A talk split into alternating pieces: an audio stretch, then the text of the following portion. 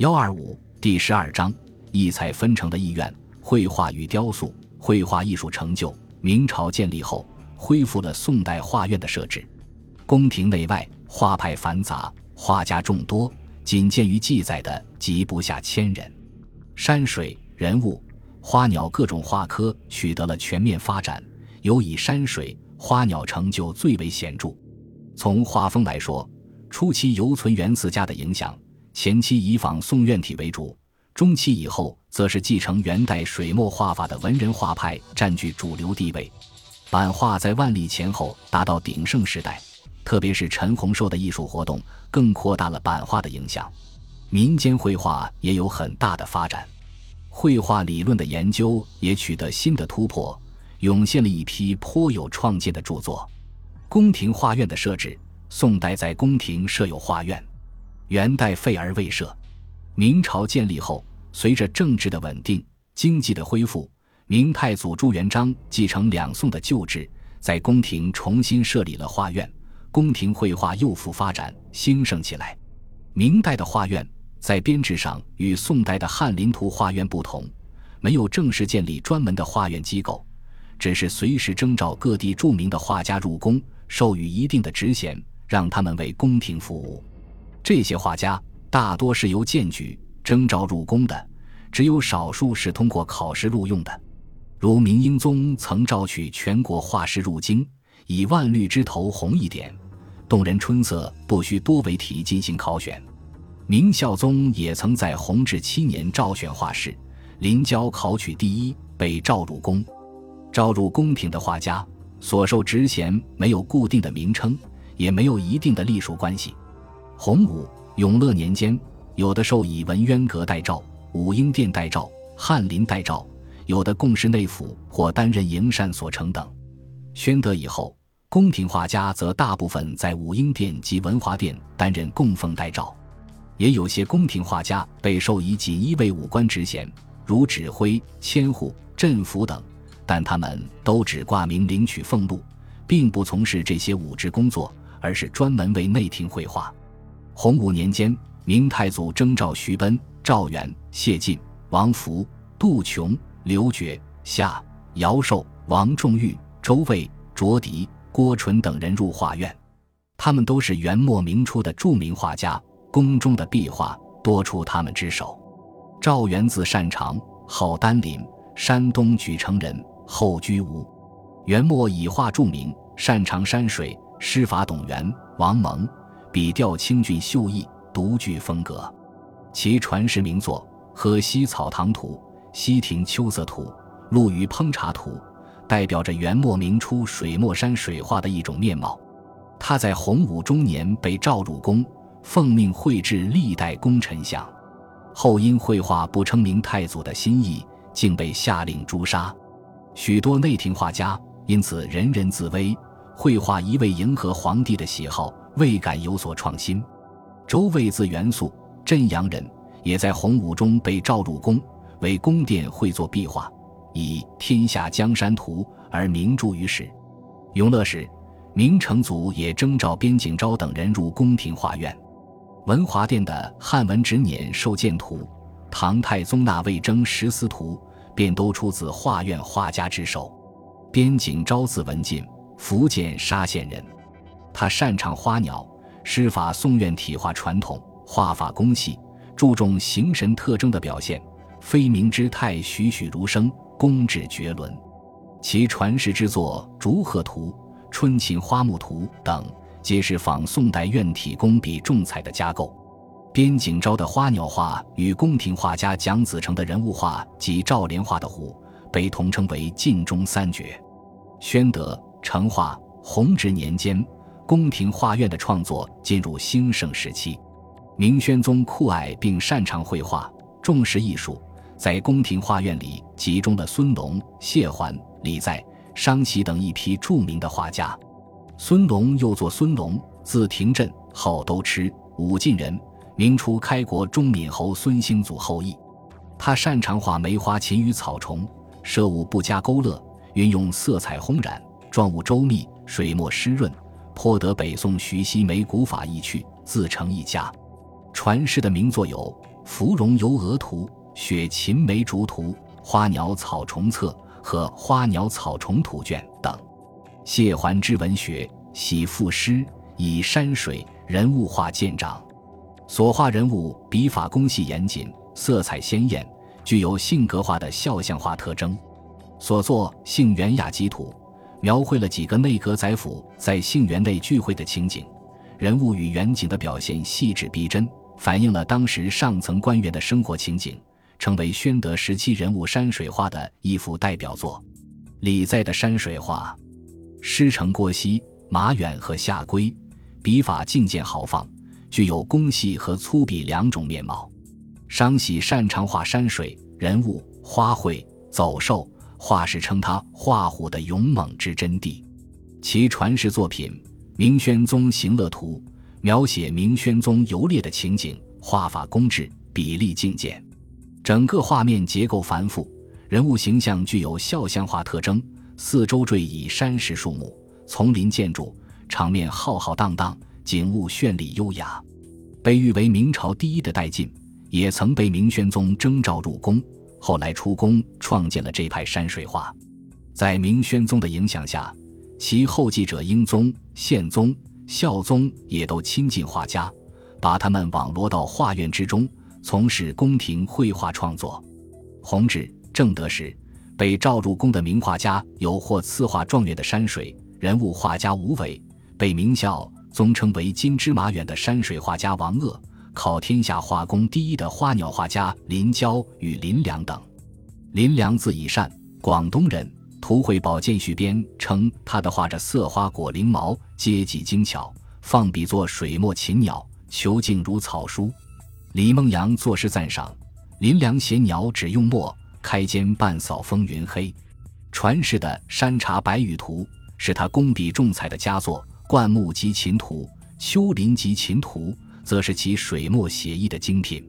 明武宗正德以后，明代画院的创作渐趋消沉，及至嘉靖、万历以后，朝政腐败，危机四起，宫廷的绘画随之一显衰微。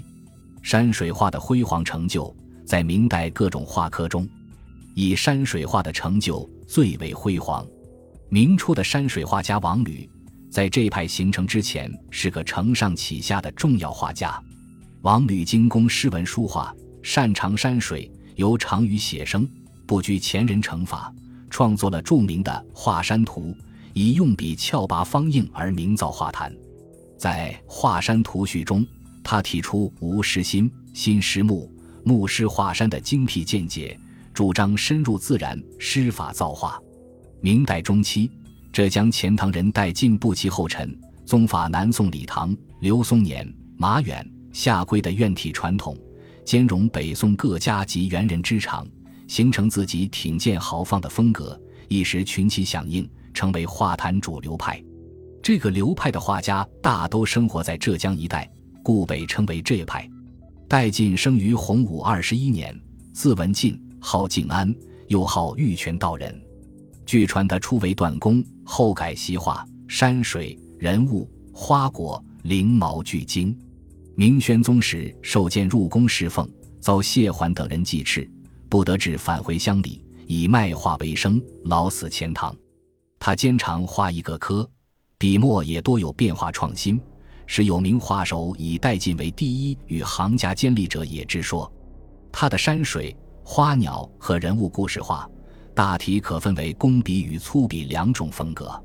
达摩智慧能六代相，画法工细，人物神态生动，线条劲练，转折顿挫中有酣畅连贯之气，是师承南宋院体风格的典型，也是他早期人物画的重要代表作。钟馗夜游图的笔墨放纵奔放，风格粗犷，人物动作夸张，一文用铁线尖蓝叶描。山石的皴染也更为劲爽，从中可窥知带进晚年画风的变化。三顾茅庐图处于前两者之间，运用的是粗笔水墨写意法，人物面部描画较细，衣纹线条则粗重有力。山石大幅披皴，水墨苍劲淋漓，粗犷而不轻飘，气势兼具。在山水画方面，带进的画风虽以院体为主，但也有诗法宋人的两种面貌。兼有融合宋元水墨画法为一体，而形成自己的独特风格。待晋变南宋浑厚沉郁肢体成剑拔劲锐一体，对明代前半期宫廷内外的画家产生了深刻的影响。著名画家吴伟也是在他的画风影响下决然的著名画家。吴伟字石英，又字次翁，号小仙，江夏人，又为孤儿，曾流浪至南京，后因善画为王公贵胄所赏识，成画。弘治年间。曾两度被召入宫廷，然而终因性格狂放，不惯朝廷拘羁，辞还南京。所以他的艺术活动和影响主要在民间。吴伟专攻山水人物，兼有粗笔和工笔两者之长。其白描人物既有师法李公麟的《铁笛图》《问津图》等，又有取法南宋梁楷简笔法的《柳荫读书图》《北海真人像》。山水画主要继承马远。夏圭的传统深受这派带劲的影响。中路画品称其原出文进，笔法更异，重乱叠峰，非其所长。片是一束粗而简者在文进之上。其创作题材广泛，有些是描写宗教人物故事，有些则是反映渔夫、樵者等社会下层生活的。他尤长于画屏障巨幅，当时南京有许多寺庙的壁画均出自其手笔。吴伟的画风在成化、弘治年间影响较大，因为他是江夏人，时人把以他为代表的一批画家称为江夏派，其实是这一派的支流。追随其后的画家主要有张璐、蒋松、汪兆、郑文林、朱邦、史文等，成为后来有别于院体而与吴门派对峙的一路。由于他们的画风过分轻狂放纵，不免流于草草。而这种草草又不同于文人画的一笔草草，缺乏笔简意赅的内涵，显得躁动浮薄，所以明代中期以后不时受到批评。清人张庚在《蒲山论画》中即批评这派有硬、板、凸、拙四大缺陷。到了明末，有的画家更把吴派斥为病态狂学，骂为野狐禅，一波尘土的邪学。从此，这派不再活跃于画院。明代中期。以苏州为中心的江南地区涌现了一批杰出的画家，他们学有素养，在绘画上广泛吸取前代传统，借元之消散而不失唐宋之缜密。作品不像这派画家那样风格统一，但大多蕴藉渊雅，力角这派的浮躁刻录，以其大家的风范与这派相对垒，成为明代中后期画坛的主流。时人称之为吴门画派。代表人物有沈周、文征明、唐寅和仇英，并称吴门四家或名四家。沈周字启南，号石田，晚号白石翁，常州人，出身于诗画及收藏世家。他天资聪颖，继承家业，绘师为当代第一，山水、人物、花卉、禽兽悉入神品。他的艺术成就主要表现在水墨山水方面。师承元四家，而上溯董据后期则醉心于皇宫望与吴镇，融南北画的特征于一体。王克文在《山水画谈》中认为，沈周在笔墨上承南画韵界传统，而兼有北画爽利的情味。南画以韵盛，用笔毛松秀圆润，是多层次积叠的画法；北画以古盛，用笔光方刚劲挺，是一气呵成墨法单纯的画法。沈周能融合南画苍莽浑厚和北画庄丽清丽技法于一体，而以南画面貌出之，所以后人称他师下归以入远人。这大体上就是沈周的本色。